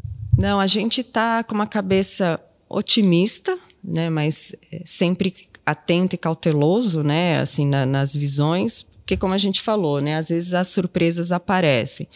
É, mas o Brasil, assim, ele na nossa cabeça, né, a bolsa continua barata, e por várias métricas, né? A mais comum, as pessoas falam de PI, e de fato sim, só não é mais barata do que no nível de 2008, mas também naquela época você quebrou três bancos emblemáticos, né? Você ia colapsar o sistema bancário do mundo e ia negociar com sal. Né? Então, assim, obviamente foi um desastre, muita empresa quebrou, inclusive no Brasil, né? É, Sadia, Perdigão, Aracruz, enfim, foi realmente um, uma crise global. É, e as empresas naquela época tinham até mais endividamento, endividamento em dólar. Né? Hoje, quando você olha para a fotografia das empresas, as empresas, coitado do empresário, né? O empresário merece um busto, assim, porque é, é muito difícil. Né? Vem uma crise, vem um choque qualquer, o juro vai de 2 para 14 ou você tem um problema de infraestrutura, ou você tem uma desvalorização da moeda. Assim, ele está sempre lidando né, com esses imprevistos uhum. e se reinventando. Então ele vai aprendendo, ele tem várias cicatrizes, né? Então quando ele vê ali uma, uma crise se aproximando, obviamente ele melhora. Então hoje as empresas estão muito mais leves em endividamento. A empresa que tem dívida é dívida em reais. As empresas investirem em tecnologia, as empresas investirem em logística, estão muito mais produtivas, estão com uma rentabilidade melhor. Então, quando você compara né, nível de valuation com a performance das empresas, assim, as empresas estão muito bem, estão crescendo, né, estão gerando resultados interessantes e pagando dividendo. Né, você tem o setor elétrico, por exemplo, além de barato, está pagando dividendo de 8, 9, 10%. Assim, dividendo ainda não é tributado no Brasil, uhum. então não é desprezível esse nível de, de dividendo. É, e aí, quando você olha por outras métricas, por exemplo, se você pegar o valor de mercado da Bolsa e dividir pelo M4, né, que é todo o estoque de poupança no Brasil, é o dinheiro que está no CDI, no CDB, é, em debêntures incentivadas, quando você pega toda essa poupança, é o menor nível dos últimos 25 anos. O que, que isso mostra? Né? Que não só a Bolsa está barata, mas ninguém tem Bolsa. Uhum. Né? É o menor nível de alocação dos fundos de pensão e é o menor nível de alocação em bolsa dos fundos em geral desde ali 2014 e 2015 que a gente teve o Dilma Geddon, né? A gente uhum. teve uma contração de PIB de quase 10% em, em dois anos. Então você tem, assim, por várias métricas, uma bolsa que é barata, as empresas que estão muito bem, mas tem coisas que você precisa monitorar. E uhum. para nós não é tanto doméstico. Assim, o Brasil está bem, né? O PIB continua surpreendendo para cima. A gente começou o ano prevendo um PIB de meio, agora as expectativas estão na casa de três. Depois de todo esse barulho que você mesmo comentou do primeiro semestre, ainda assim a nossa moeda está ali nos 4,80, né? Uhum. E, e as pessoas não se perguntam por quê. Né? Tanto ruído, tanta coisa ruim que as pessoas precificaram na bolsa, mas a nossa moeda está mais valorizada. Por quê? É, poucas pessoas fazem essa pergunta e respondem essa pergunta. É, e, e a política é isso, é esse ruído. O que nos preocupa, assim, para nós, o risco é lá fora, principalmente petróleo. Porque o que a gente aprendeu é que o, que trouxe né, a, a, fotografia que a gente está vendo hoje, de juro alto no mundo inteiro, é muito consequência do choque de petróleo que a gente teve no começo de 22 com a guerra. Uhum. A inflação teve, de fato, um pico por conta do petróleo. E a inflação cedeu no mundo inteiro, porque o petróleo que chegou a 120 voltou para os 70. Então, se você, por alguma razão, cai um míssil no lugar errado e você tem de novo um choque de petróleo, isso traz a inflação. E aí você vai manter Roberto Campos aqui no Brasil preso numa armadilha, não vai poder uhum. continuar o ciclo de corte, ou vai continuar cortando, mas num ritmo menor. O Fed não vai cortar, vai sinalizar que está ali esperando. Então, para nós, o risco é petróleo. Então, hoje, o que a Dália tem? A gente tem uma concentração boa de risco em Bolsa Brasil e a gente tem uma posição em petróleo porque seria um hedge, assim, o que machucaria essa posição de bolsa no Brasil seria um susto de inflação, que para nós seria trigado, trazido, né, uhum. por um, um, aumento do preço de petróleo. Uhum. E a gente tem o real, a gente acha que a moeda do Brasil é boa. Uhum. É, então a gente tem uma posição comprada em real contra o euro, porque o euro, enfim, a geografia lá é muito mais frágil, né? Então é mais ou menos as posições que a gente tem. Perfeito, perfeito. E Florian, a Sara falou aqui a respeito do, do, atual momento de bolsa. Você concorda com esse posicionamento? Você é, tem um produto long only, mas a gente sabe também que você pode ter uma parte do dinheiro em caixa, né? E estar menos posicionado. Como que vocês estão atualmente lá na Constellation? Como vocês estão verificando o hum. panorama atual? Eu acredito mais de empresas. Né? As empresas que vocês possuem ali no, no portfólio. Ah, legal. Eu, a gente concorda. É tem uma coisa importante, né? Que o juro vai cair.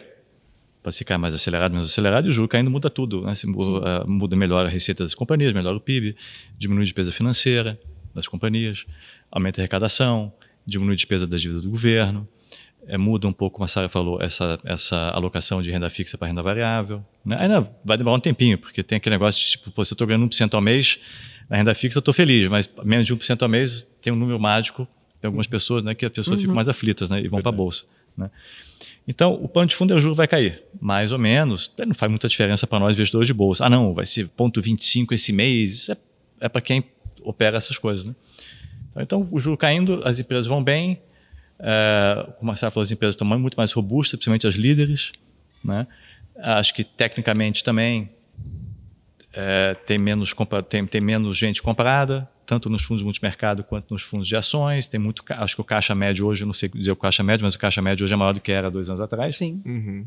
Né? É bom. E fundo de bolsa long only com caixa fica tenso, com razão, porque a bolsa começa a subir, você fica para trás, né? Uhum. de certa maneira. Então, acho que. E as empresas vão ter. As boas empresas vão ter o lucro melhor que as pessoas imaginam, eu acho. Da mesma maneira que o PIB tem sido melhor do que as pessoas imaginavam, né? Todos os três anos, as estimativas analistas sempre foram muito baixo. O PIB, o PIB sempre surpreendeu para cima, potencialmente, inclusive, esse ano. Né? Então, acho que os lucros também vão ser melhores que as pessoas imaginam. Né? Então, acho que é um momento interessante. Pra... Lembra que a gente falou, ah, longo prazo, boas empresas, não sei o quê, mas você tem que dar sorte de pegar algum. Um, um, a cada um ano, em cinco, quatro, você tem uma oportunidade de comprar essas boas empresas no preço bom. Uhum. Acho que agora é o momento de você poder comprar as empresas no preço bom. Uhum. Né? Você não. Se você olhar o a, a relação preço-lucro média, né, o PL médio das companhias, histórico, a gente está um desvio padrão, um desvio padrão e meio abaixo. Sim. A gente estava um desvio padrão e meio acima, dois desvio padrão e meio acima em 2021. Então, você está, se você está teoricamente comprando as empresas a desconto, em termos de valuation, em termos de preço-lucro, por conta dessas dúvidas que a Sara falou. Ah, até porque o juro ainda é 13. Uhum. Né? Sim. O juro longo é mais, mais curto, mas o juro real, ainda, o juro, o juro né, ainda é 13, é, a economia está começando a recuperar, né, assim, a situação não está assim tão maravilhosa, apesar das expectativas serem boas. Então, acho que é, uma, é um momento de oportunidade. Aí você está comprando com desconto, com certeza. Né, você está comprando é, é, esperado, né? Se o juro está 13, a bolsa está barata. Quando o juro começa a cair, a bolsa vai começar a subir. Hum. E aí o juro vai ficar muito baixo, a bolsa vai ficar muito cara e vai voltar de novo essa relação. É, é uma balança, né? Que é. ela vai se equilibrando, né? Não, e até assim, bom colocar, porque às vezes a, as pessoas não sabem, né, por que, que a bolsa caiu ou por que, que o PL, o PI da bolsa está tão barato.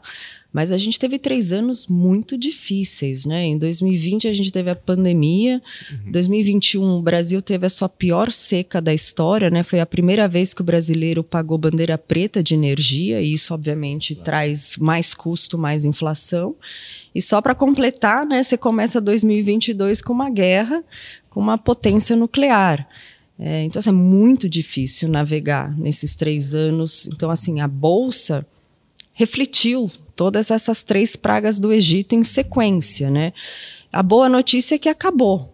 Passou, pandemia passou, choveu pra caramba no Brasil, a gente está no bandeira verde e a guerra está lá, em hum. banho-maria, e o petróleo cedeu, né, que foi o que fez a inflação voltar. Então, está num cenário com a inflação nos Estados Unidos rodando na casa de 3, né, veio de 9 para 3.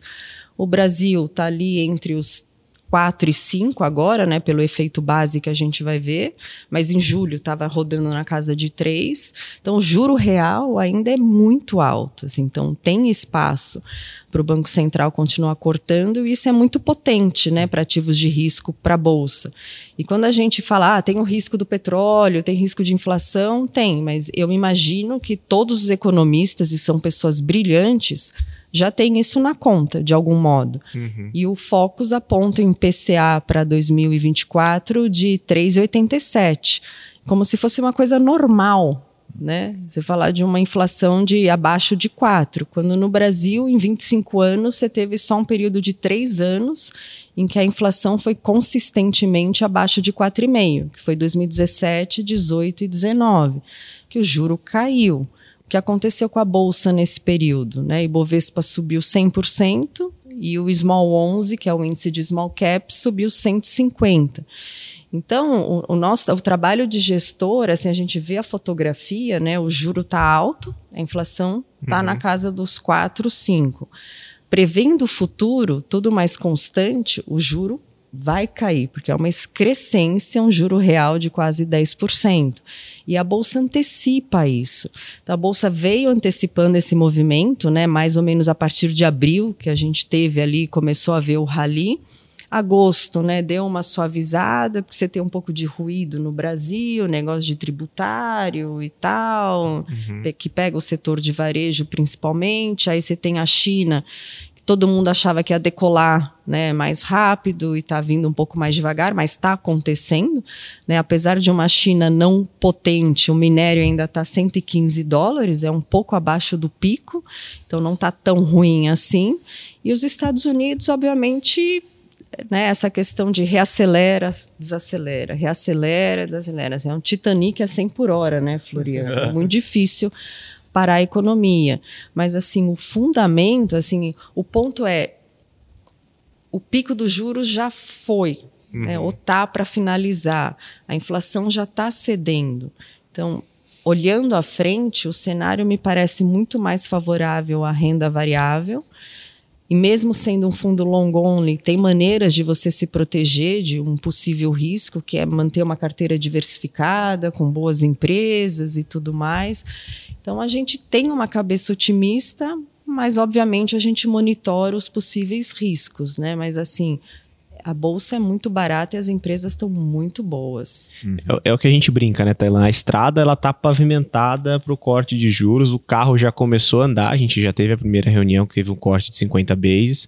Aqui no Bradesco, o nosso departamento econômico ele já espera que no final desse ano a gente chegue a 11,75 e no ano que vem próximo de 9. É o que o Florian falou, a vírgula não importa muito, o importante é a tendência. Então a tendência da nossa estrada, o destino dela é o destino de juros mais baixo. Então até é importante para o ouvinte que está nos escutando, o que você enxerga de juros hoje, olhando daqui 12 meses, né, você vai enxergar um patamar menor.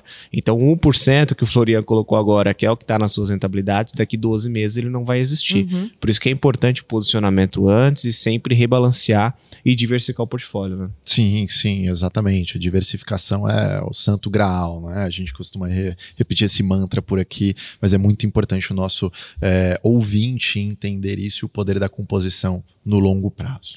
É, e falando de longo prazo, eu quero uma última questão é, sobre a questão do ISD, é, a parte sustentável, né? O quanto que é importante ter esse conceito, pensando principalmente nessa atuação que o Florian colocou, de você carregar a empresa por muito tempo. Como que vocês enxergam isso, seja na Dália, seja na Constellation? É, não, para nós, assim, sempre foi. É, ESG para nós não é um produto, né? Uhum. É um uhum. processo. Uhum.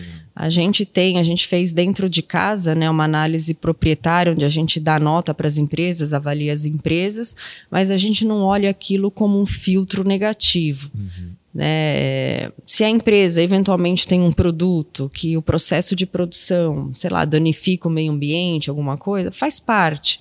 O que nos importa é se a empresa entende e endereça o problema, se ela está tomando ações que ao longo do tempo ela tem né?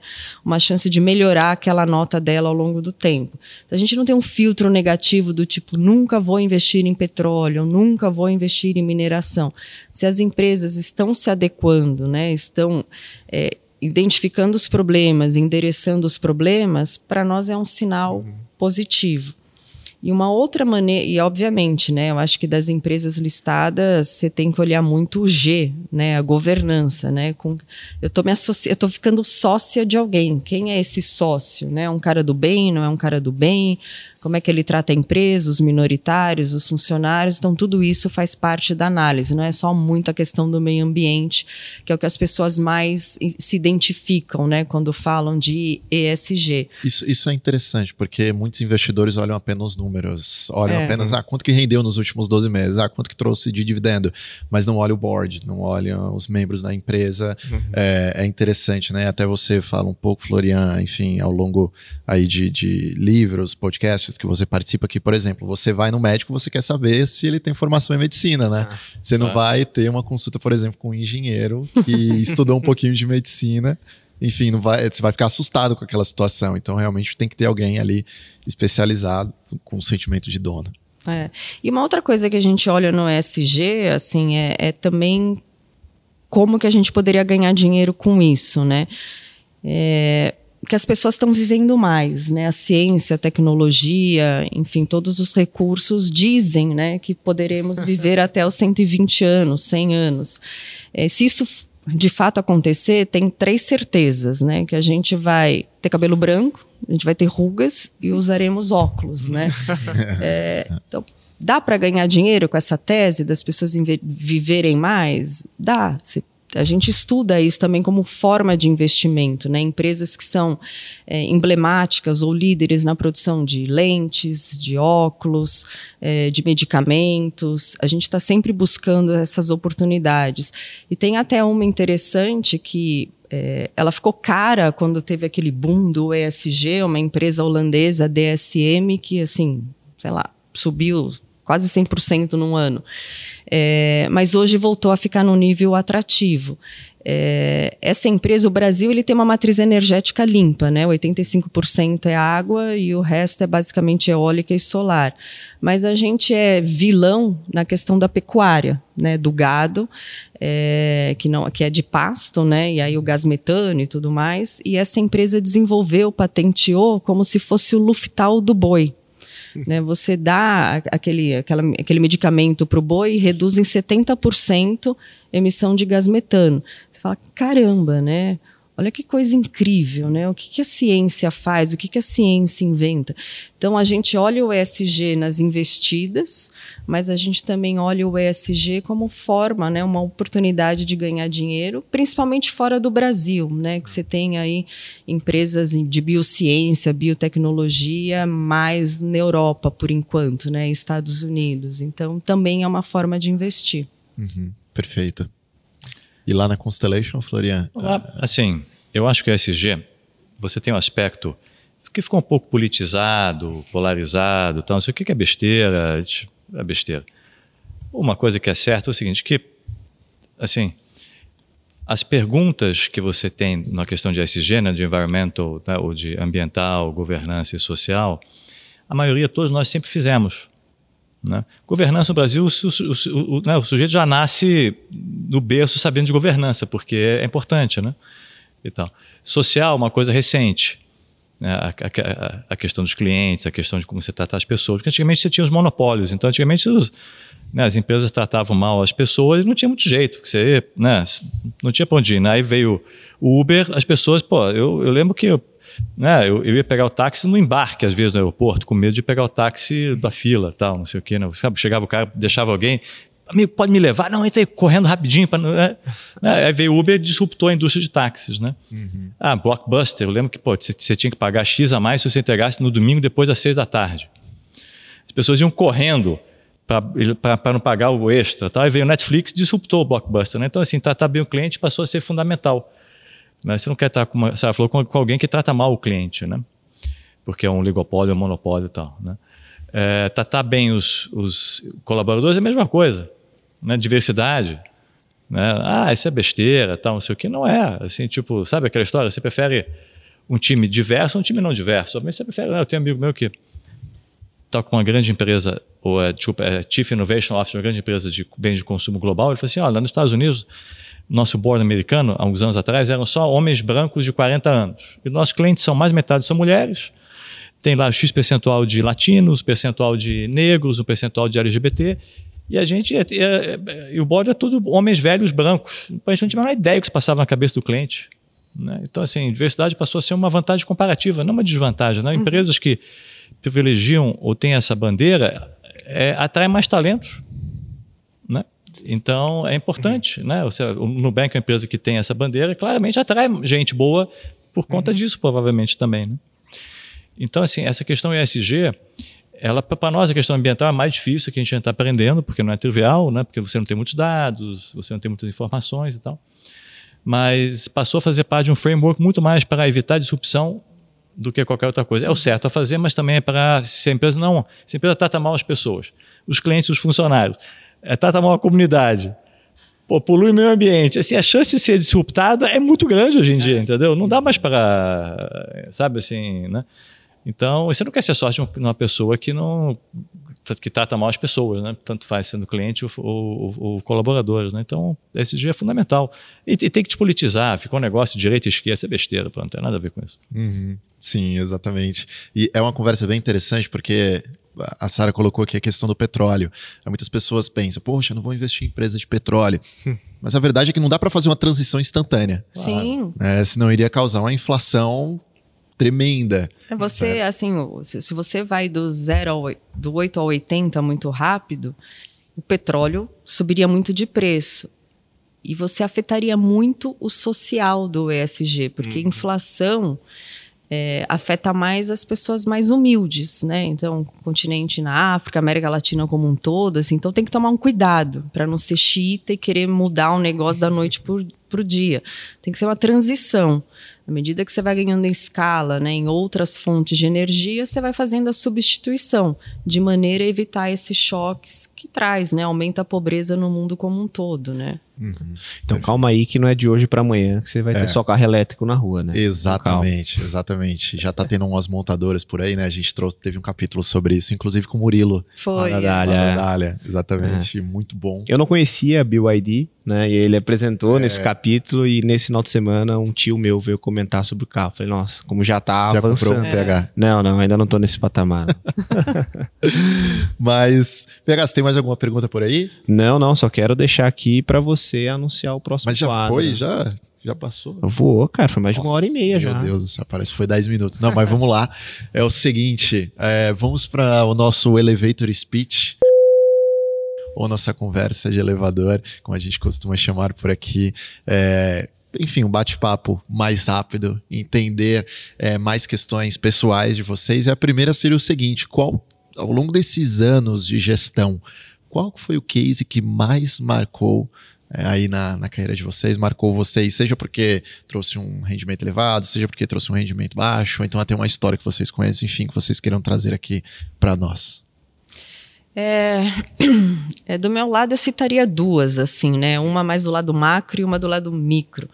É, a gente foi muito conhecido, assim, desde que a gente nasceu, por estar tá comprado em bolsa e comprado em dólar, né? A gente ficou quatro anos comprado em bolsa e comprado em dólar, a gente reverteu né, esse dólar contra o real esse ano, né, quando a gente entendeu que o Brasil era uma potência, um grande exportador, que a balança comercial ia bater novo recorde e que tinha tudo para o real se valorizar.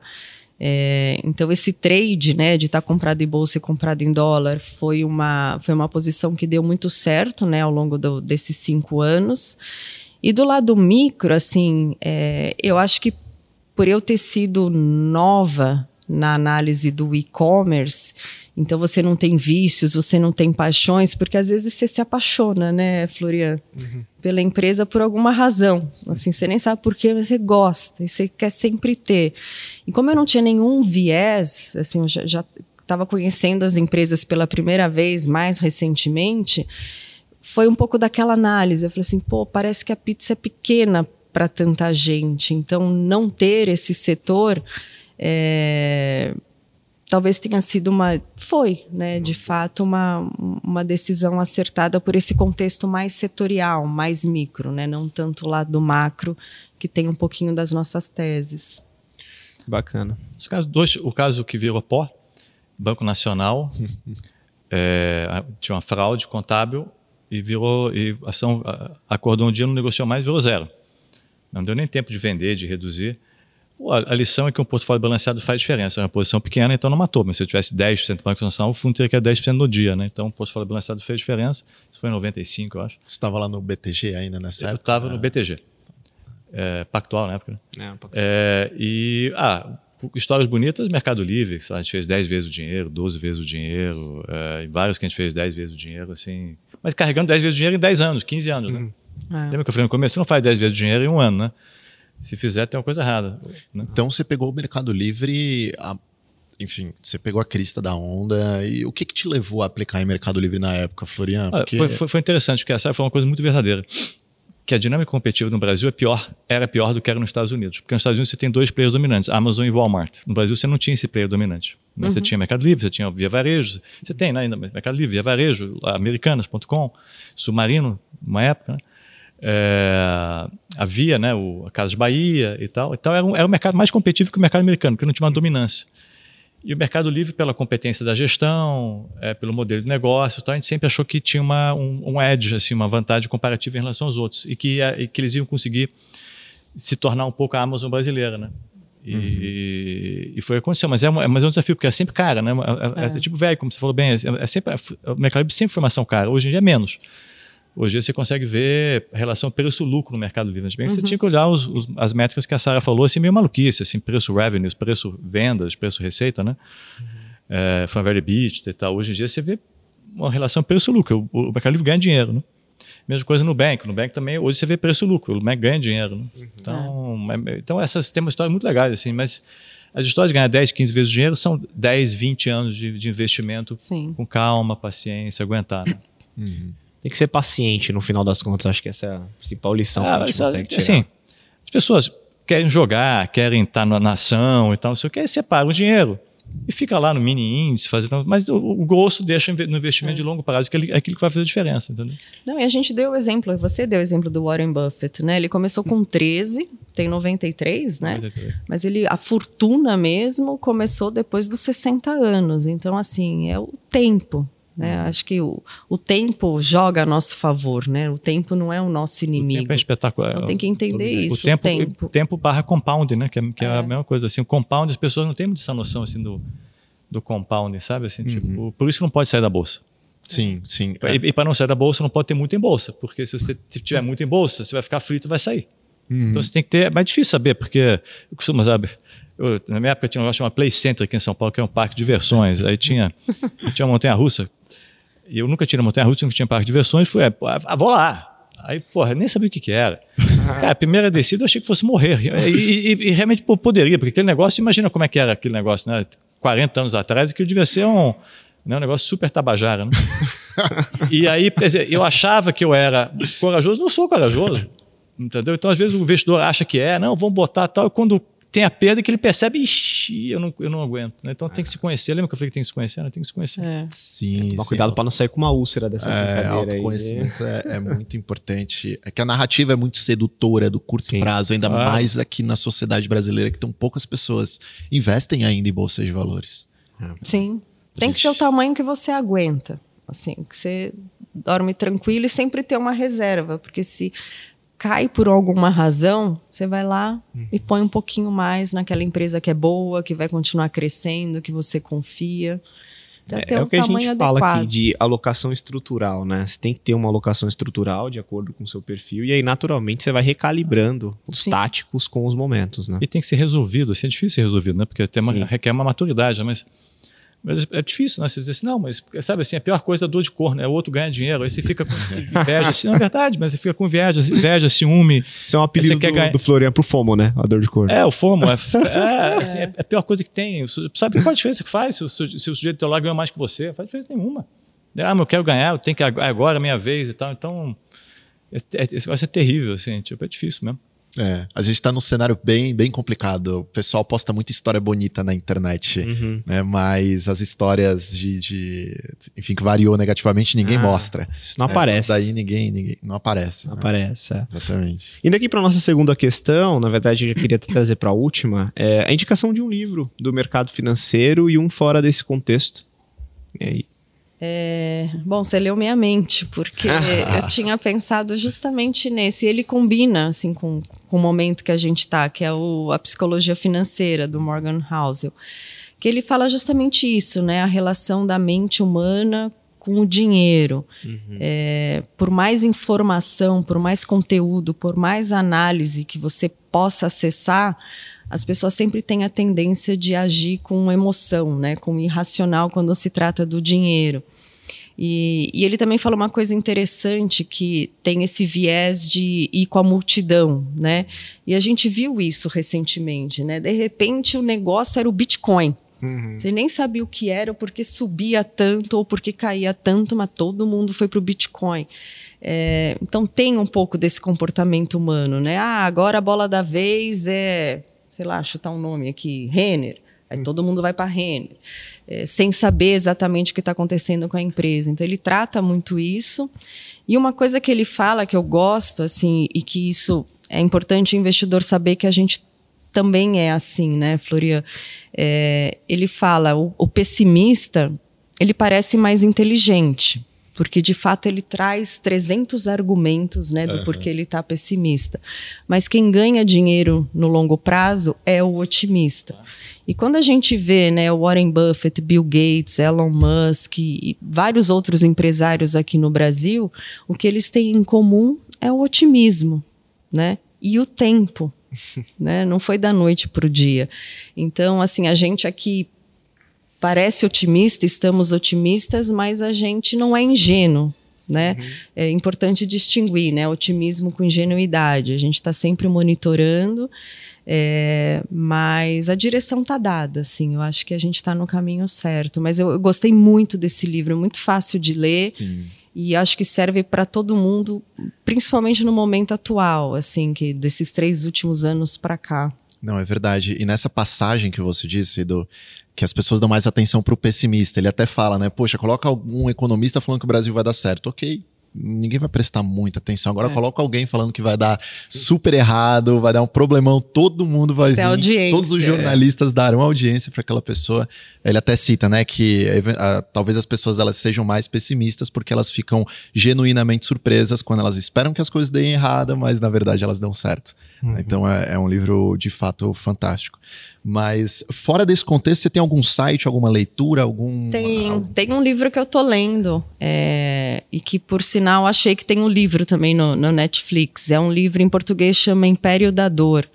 É sobre a família Sackler, que foi uma, uma família emblemática né, na indústria farmacêutica, dono de uma das maiores farmacêuticas americanas, e que criou um grande vício em op- opioides, né, na, na população americana, matou milhões de, de jovens, criou um colapso no sistema de saúde, é, e, o, e o foco do livro, da história, era um marketing, assim, o marketing que essa farmacêutica criou, desenvolveu, para vender uma coisa que viciava, mas nem os órgãos reguladores conseguiam perceber e nem o próprio usuário, o médico principalmente, não conseguia perceber. Assim, então era aquela o, que, o marketing acaba fazendo com um produto que é nocivo, mas que as pessoas ficam cegas. Então eu achei interessante. Tem um filme agora no Netflix, acho, acho que chama Painkiller, alguma coisa assim, muito legal.